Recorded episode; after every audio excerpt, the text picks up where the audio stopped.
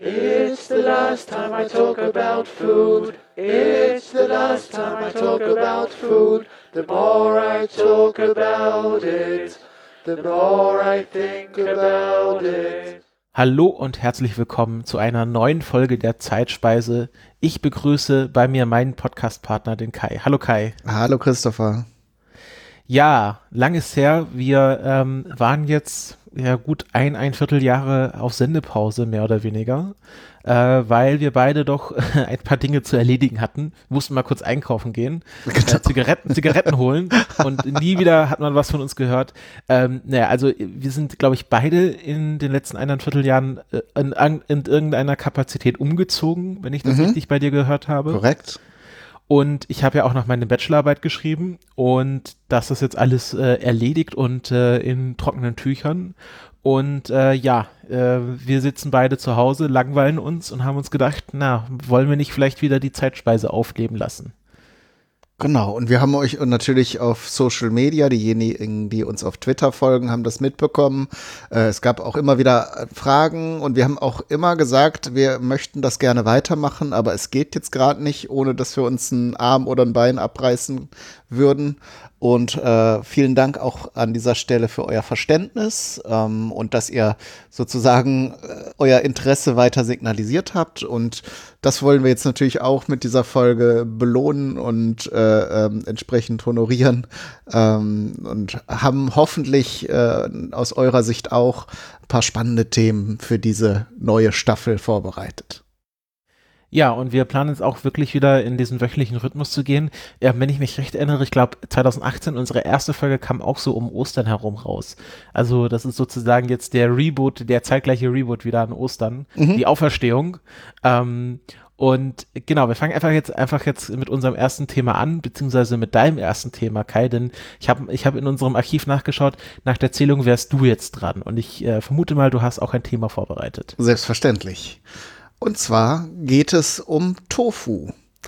Ähm, Tofu, ich fange mal so ein bisschen an zu beschreiben, obwohl das ja mittlerweile äh, nicht mehr so exotisch ist und weithin bekannt, ähm, ist ein Produkt, das äh, fast ausschließlich aus äh, Sojabohnen hergestellt wird.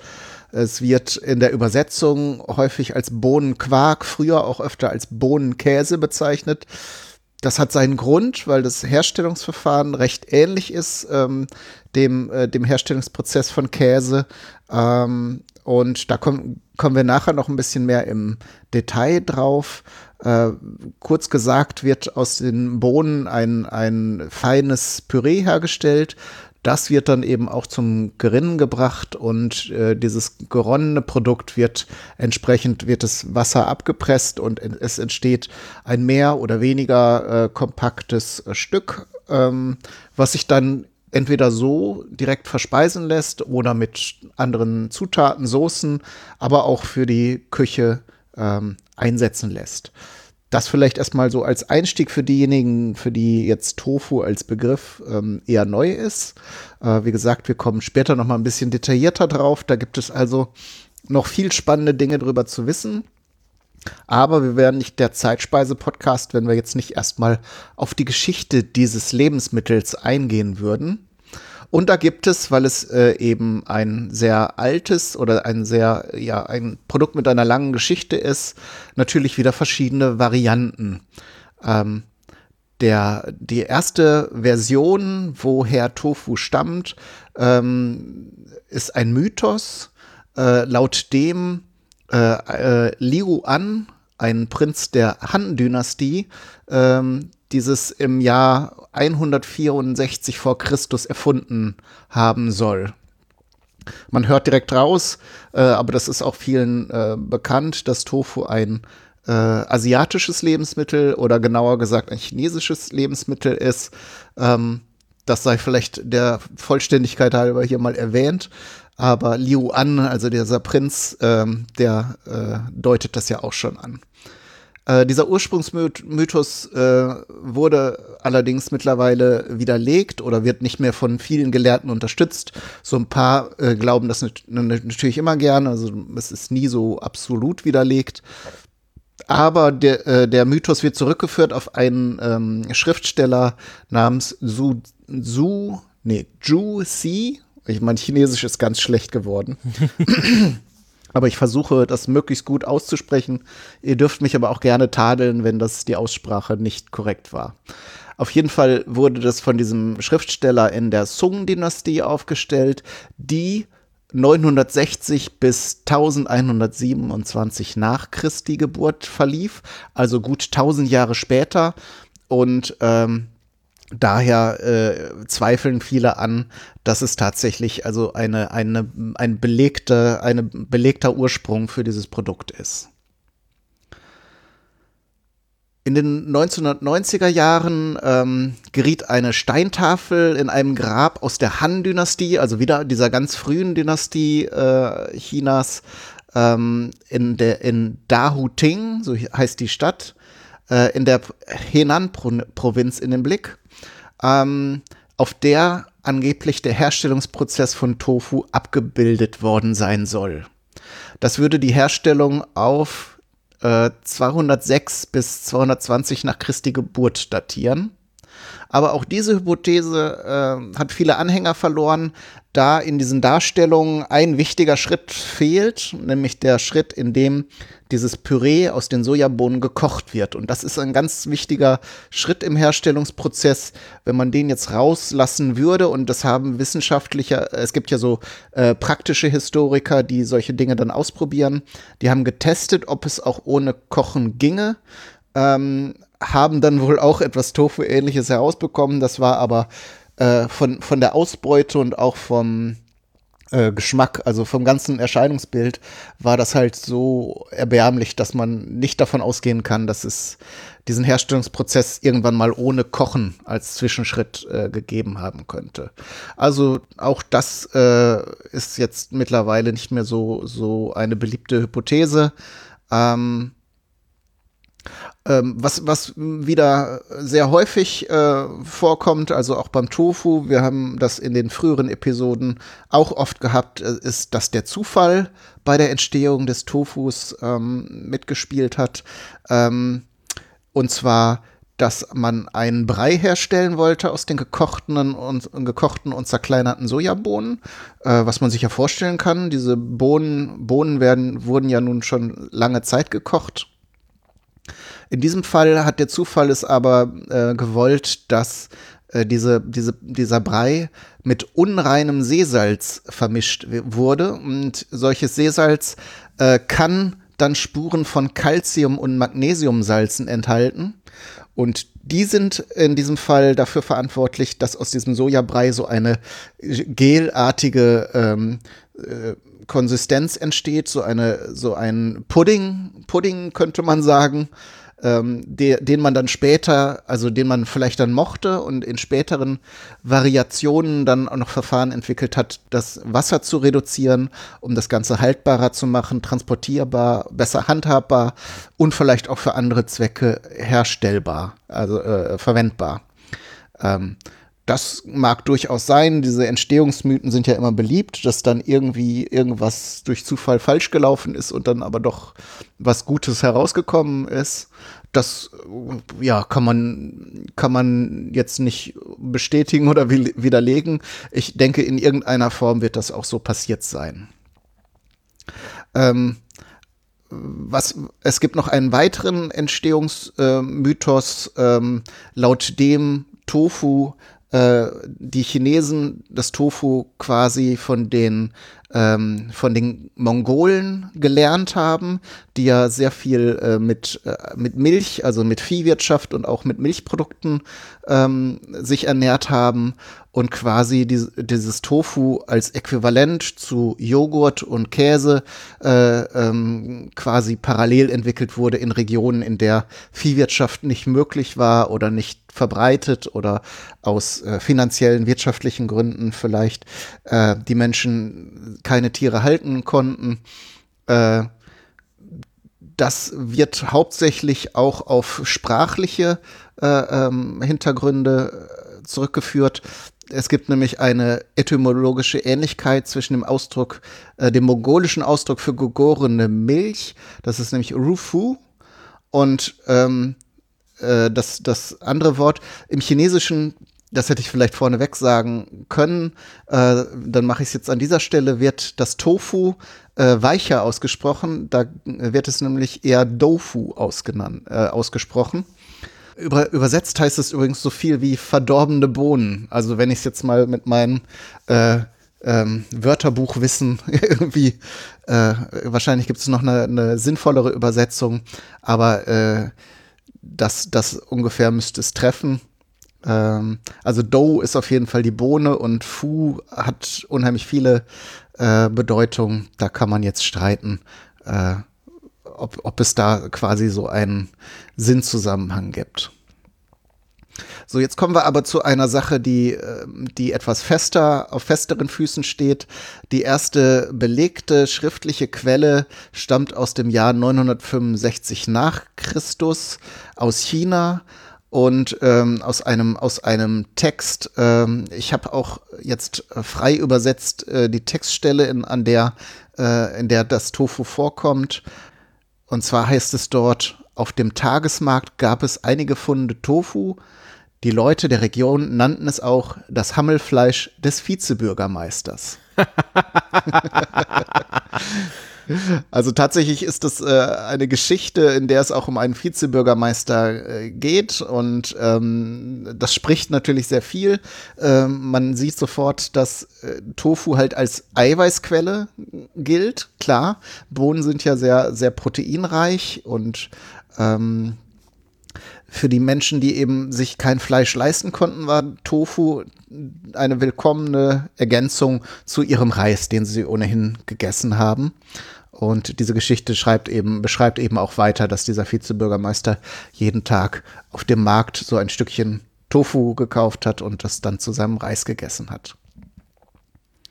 Genau, also dieses, äh, also belegt und richtig äh, fest ist es also 1000 nach Christus. Wahrscheinlich gab es das in Varianten, in Regionen und äh, äh, Vorstufen auch viel früher, aber so haben wir es jetzt auf jeden Fall sicher um, um hier mal so, ein, so einen Ankerpunkt zu setzen. Ähm, ab dem 11. Jahrhundert äh, wird das äh, Tofu sehr populär, wird äh, also nicht nur von den einfachen und armen Leuten verspeist, sondern auch in der Oberschicht. Ähm, auch in Japan taucht äh, das Tofu dann in ersten äh, Erwähnungen in der Literatur ähm, auf. Das heißt, da wird es halt, da ist es dann halt so ein Hype, würde man heute sagen. Äh, da wird das halt richtig beliebt.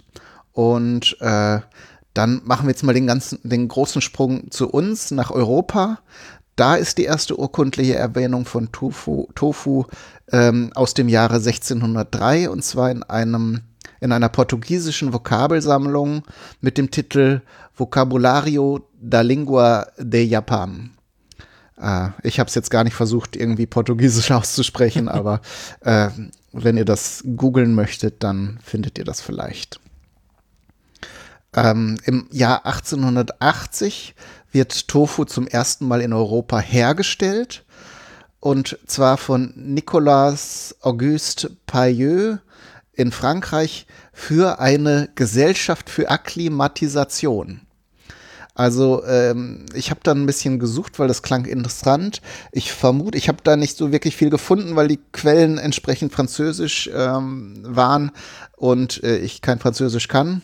Äh, kann mir aber vorstellen, dass es eben für Forschungsreisende oder äh, aus anderen Grund Reisende diese Gesellschaft gab, die den Leuten anbot, sie auf das andere Klima äh, und eben auf die anderen Lebensbedingungen vorzubereiten.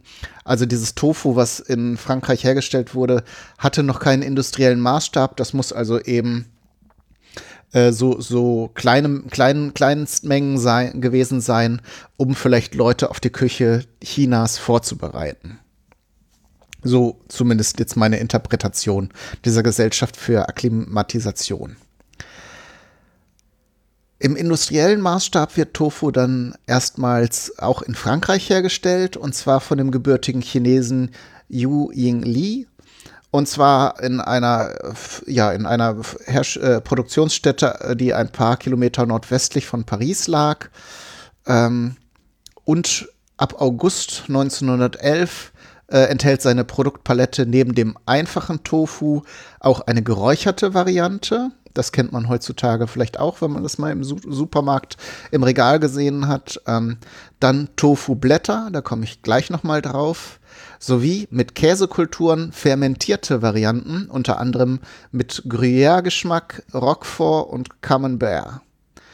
Da sieht man wieder die enge Verbundenheit zum Käse als Produkt und gleich werde ich noch mal ein bisschen mehr auf die Varianten eingehen. Da sieht man das dann auch noch mal deutlich.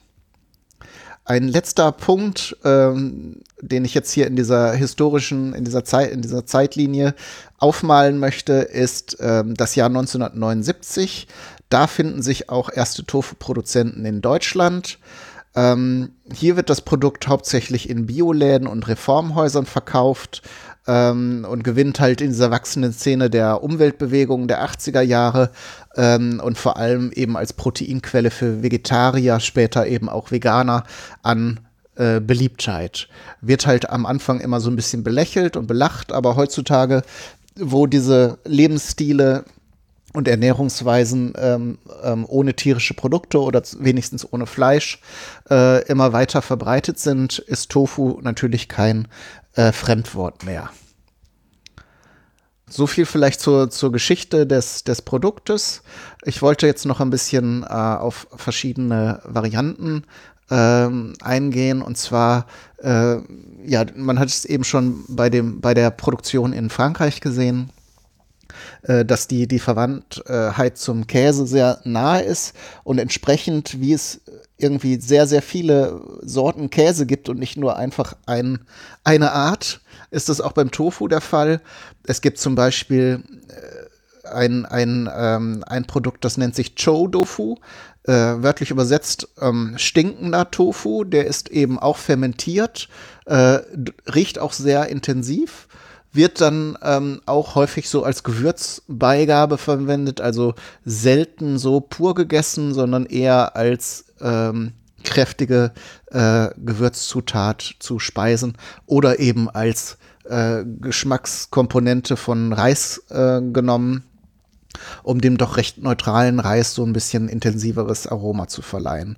Dann gibt es verschiedene, verschiedenste Arten natürlich marinierte, marinierten Tofu und ähm, dann gibt es auch noch ganz spannende Sorten, äh, zum Beispiel den getrockneten Tofu. Äh, eben in der Beschreibung wurde auch genannt Tofu-Blätter.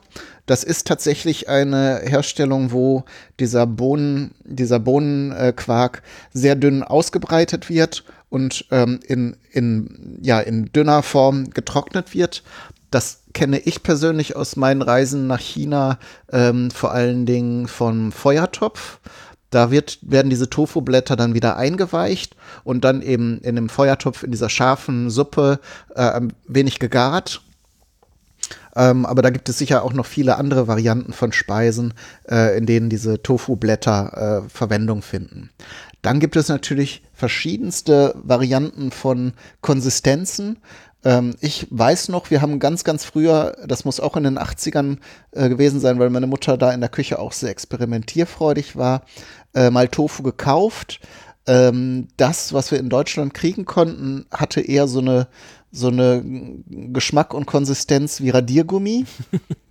ähm, entsprechend wurde das eben auch so als Pro Produkt immer verlacht, weil es eben äh, relativ neutral bis äh, irgendwie nicht so bekannt und vielleicht etwas unangenehm geschmeckt hat und eben diese sehr bissfeste Konsistenz hatte.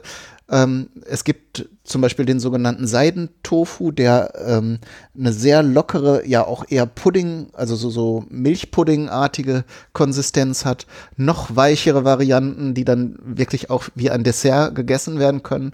Zum Beispiel mit äh, pürierten Früchten das ist dann natürlich ein frisches Produkt, das äh, kriegt man zwar teilweise auch so in, in Tetrapacks zu kaufen, aber da würde ich tatsächlich empfehlen, dass, äh, wenn es irgendwie geht, das sich frisch zu besorgen.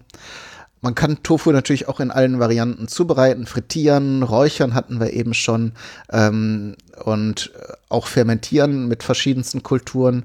Dieses äh, Camembert-Geschmack, äh, was der Ch Chinese in Frankreich gemacht hatte, also im, äh, im Jahr 1900 rum, ähm, Das gibt es, habe ich auch gesehen in einer Sendung über Tofu, die in, in den westlichen Provinzen äh, von China spielt. Da wird dann auch so eine Weißschimmelkultur darauf gezogen.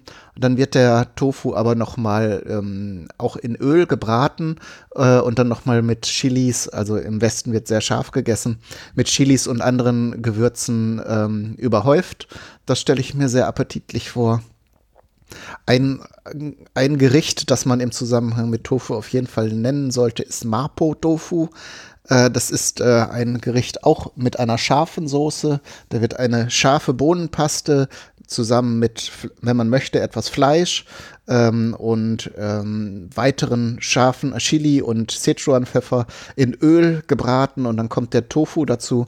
Ähm, und das ist ein sehr schönes, äh, eine sehr schöne Beigabe zu Reis. Das mache ich also regelmäßig und sehr gern. Würde fast behaupten wollen, äh, mangels besseren Wissens, dass das das beste Tofu-Gericht überhaupt ist. Kann ich dir nur zustimmen.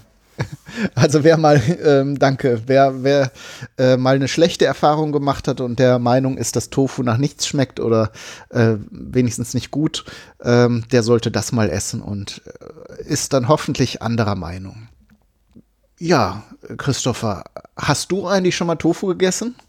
Äh, tatsächlich ja. Ähm, nee, also wie du auch schon gesagt hast, ich denke, heutzutage ist, äh, ist Tofu, glaube ich, hat Tofu ein wesentlich besseres Image als vielleicht sogar noch vor 10, 15 Jahren. Also da muss, muss man nicht zurück in die 80er gehen. Ich glaube, so Anfang der 2000er war Tofu auch immer noch so ein sehr äh, verschriebenes Essen. Aber ich glaube, das liegt halt hauptsächlich daran, dass, dass einfach die, ähm, die westlichen Eu Europäer oder äh, Allmanns hierzulande einfach nicht wussten, wie sie damit umgehen sollten.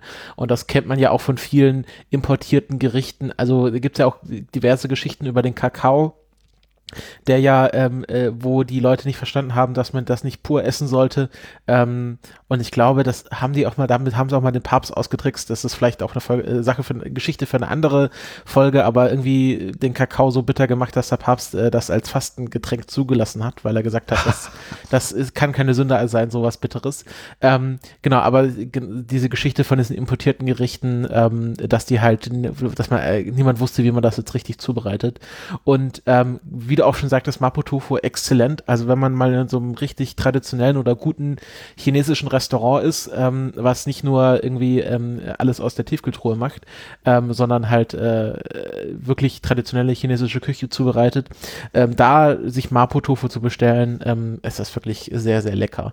Also ich, ich, ich gehöre ja mittlerweile auch zu so einer Art China-Restaurant äh, Stammtischrunde an, wo wir versuchen, alle China-Restaurants Berlin einmal abzuklappern oder alle guten auf jeden Fall. Und und ähm, da ist immer so der Lackmustest, so, es gibt ja immer so Gerichte, woran man feststellen kann, wie gut ein Restaurant ist. Keine Ahnung, Deutschland. Das stimmt, ja. So in der deutschen Wirtshaus wäre das wahrscheinlich Schnitzel mit Pommes. Und beim Chinesen bestellt man sich dann einmal Mapo-Tofu und dann einmal äh, chinesischer Bauerntopf. Und ähm, äh, je nachdem, wie gut diese beiden Gerichte sind, kann man dann die, die generelle Güte des Restaurants abwägen. Und ähm, ja, also Mapo-Tofu, gerade Sichuan-Küche, wenn man in Berlin wohnt oder generell in Deutschland, ich glaube, nach Deutschland sind relativ viele Chinesen halt aus dieser Sichuan-Region ausgewandert.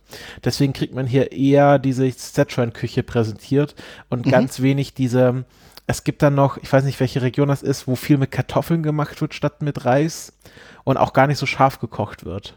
Und das wahrscheinlich eher Nordosten. Ja, Norden. genau. Das kriegt man hier gar nicht so oft. Also ich glaube, die meisten Chinesen, die man hier gerade in Berlin findet, sind eher äh, servieren eher Sichuan-Küche. Ich vermute auch, weil das mittlerweile von den Deutschen erwartet wird, dass es halt scharf und mit Reis und Tofu ist. Ähm, aber es, äh, das, da, da gibt es auch sehr große Varianz. Aber Tofu gehört wahrscheinlich überall dazu. Mhm. Genau, also ich, äh, wie gesagt, äh, meine ersten Erfahrungen waren da auch äh, so, so ähm, aus dem Reformhaus gekauftes oder halt dieses importierte äh, aus den Asialäden, mhm. das dann eben so eingeschweißt äh, war. Ja. Das kam dann wahrscheinlich schon aus Europa, wenn ich so jetzt die Geschichte, die ich in, in meiner Hauptquelle gelesen habe, äh, verfolge. Das, heutzutage kriegt man ja teilweise auch welches, das direkt aus China kommt, äh, aus großen Fabriken ähm, weil eben ja das Transportgeschäft entsprechend sich entwickelt hat. Ähm, aber äh, in, in, in großen Asialäden bekommt man hin und wieder dann eben auch so frische Blöcke Tofu. Das war in Hamburg immer ganz toll. Da bin ich von Lüneburg immer nach Hamburg gefahren und in der Nähe des Bahnhofes gibt es gleich mehrere ähm, asiatische Lebensmittelgeschäfte und in, äh, in denen hatten die dann meistens einen Kühlschrank, in dem unten dann so ein äh, Plastikeimer stand und in einer Lake, also so ähnlich wie man jetzt Mozzarella zum Beispiel äh, äh, am Stück äh, stückweise kaufen würde, gab es dann diese Tofu-Blöcke darin. Ähm, und das ist nochmal eine ganz andere Geschichte als so ein, ein eingeschweißtes, vakuumiertes Stück aus dem Supermarkt. Ähm, wenn ihr die Möglichkeit habt, äh, möchte ich euch das wirklich ans Herz legen, das mal zu probieren und dann eben auch entsprechend zu würzen, weil äh, Tofu an sich, da braucht man nicht drum rumreden, ist relativ geschmacksneutral. Ja, aber das ist ja jetzt auch nicht groß anders, als wenn du, keine Ahnung, ein Stück Putenbrust nimmst. Also ich weiß nicht, ob du mal äh, Putenbrust einfach nur durchgekocht hast, ohne es zu salzen, ohne es zu würzen. Ähm, da hat man auch nicht viel Spaß dran. Also ich glaube, das ist einfach der Fehler, den man damals gemacht hat, dass man äh, Tofu als äh, fertiges Gericht betrachtet hat und nicht als äh, Grundlage für, also nicht als Zutat für andere Gerichte. Mhm. Ähm, du hattest auch was äh, von diesem Seidentofu erzählt, diese, dieser ja. fast schon puddingartigen Konsistenz. Das habe ich auch mal probiert. Und ich hatte irgendwann mal, glaube ich, im Internet gelesen, dass das in China so als Sommergericht, also äh, gekühlt serviert wird und dann mit Sojasauce drüber. Mhm. Was so als, ähm, ja, so als Sommergericht, was jetzt nicht unbedingt süß ist, sondern so halt so ein bisschen salzig, aber halt dann doch sehr gekühlt ist und sehr angenehm ist. Das fand ich immer lecker. Also so, so, so, so Soja, Soja, äh, Schwachsinn, Seidentofu mit einem Schuss so äh, Sojasauce drüber und äh, das dann so weglöffeln, das war immer im Sommer sehr nett. Das ist dann so ähnlich wie, wie so ein Eiergericht, ne? Also ja. es ist dann sehr mild, ähm, aber die, diese leichte Salzigkeit vom, ich meine, ich hätte das auch mal in einem Restaurant gegessen, da gab es dann so ein Gemüsepüree darunter. Also ich vermute, es war Kürbis. Mhm. Äh, vom Geschmack her hätte das gepasst. Also da kann man natürlich dann äh, dann auch kreativ werden. Gerade Tofu bietet das, ist, ist halt die, die Leinwand äh, für mhm. Gewürze, verschiedenste Geschmäcker. Aber du hast recht, äh, dieses süße Tofu, also oder als Süßspeise kennen wir das gar nicht. Das ist in, in China ähm, teilweise dann auch äh, so, so wie man sich hier einen Joghurt oder sowas ähm, reinhaut. Ich finde das man auch, da den Seidentofu. Ich finde das auch super spannend, ähm, dass, dass äh, ich glaube generell so die asiatische Küche ein anderes Verhältnis zum Thema Süßspeisen hat und dieses ähm, dass man, also dieses, dass, dass es überhaupt diese Reihenfolge Vorspeise, Hauptgang und Nachtisch gibt. Ich glaube, das kommt irgendwie aus der französischen Küche ja. des 18. Jahrhunderts, wo man diese, ich glaube, das war irgendwie ein Koch von Ludwig dem 14., der irgendwie gemeint hatte, ja, Süßes darf nicht mit Salzigen im Magen zusammentreffen, sonst ist das ungesund, so Thema für Säftelehre. Ähm, und äh, dass das halt in der asiatischen Küche gar nicht so verhaftet ist. Deswegen gibt es, also wenn man zu den Chinesen gibt, geht, da hat die, die Dessertkarte ist da halt nie so reichhaltig. Es gibt halt immer die drei Klassiker, ähm, gebackene Banane, gebackene Ananas oder gebackener Apfel mit Honig.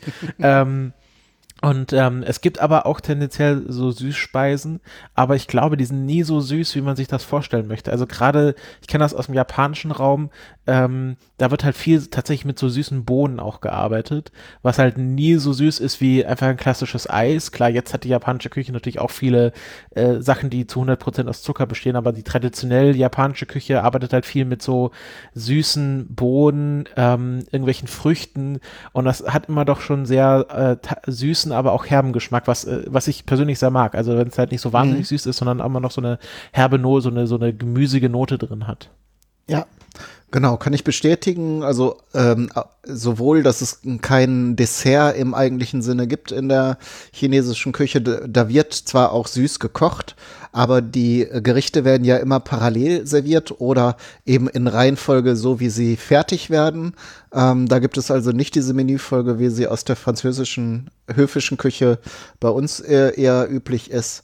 Und äh, was ich auch so witzig fand, war, es gibt zum Beispiel ähm, gerade in den, in den tropischen Regionen von China, also so, so im Südosten, ähm, dann auch mal nach dem Essen noch Früchte aber es gibt auch nicht so die strenge Unterscheidung von Gemüse und Obst. Also da gibt's dann, äh, dann verschiedene ähm, Ananas oder Mango und dann gibt's dazu aber auch kleine Tomaten oder ein bisschen Gurke. Ähm, das das äh, wird da also nicht so streng unterschieden, wie das hier teilweise mhm. der Fall ist. Mhm. Ähm, was ich jetzt auch sehr, was wir jetzt auch neulich gemacht haben zum Thema Tofu, ähm, wir haben jetzt äh, wahrscheinlich wie alle sehr viel Zeit zu Hause, um zu kochen oder verbringen einfach mehr Zeit zu Hause und kochen dem, demnach mehr und gehen halt weniger irgendwie essen mittags oder so. Ähm, und da haben wir jetzt mal äh, einen Samstag richtig viel Chili gekocht, also richtigen großen Bottich, vier, fünf Liter Chili, so großer Topf einmal voll gemacht. Mhm. Und da haben wir, ich glaube, das ist nicht so wirklich mehr Tofu, aber dieses Sojagranulat, was man speziell quasi als Hackfleischersatz kaufen kann.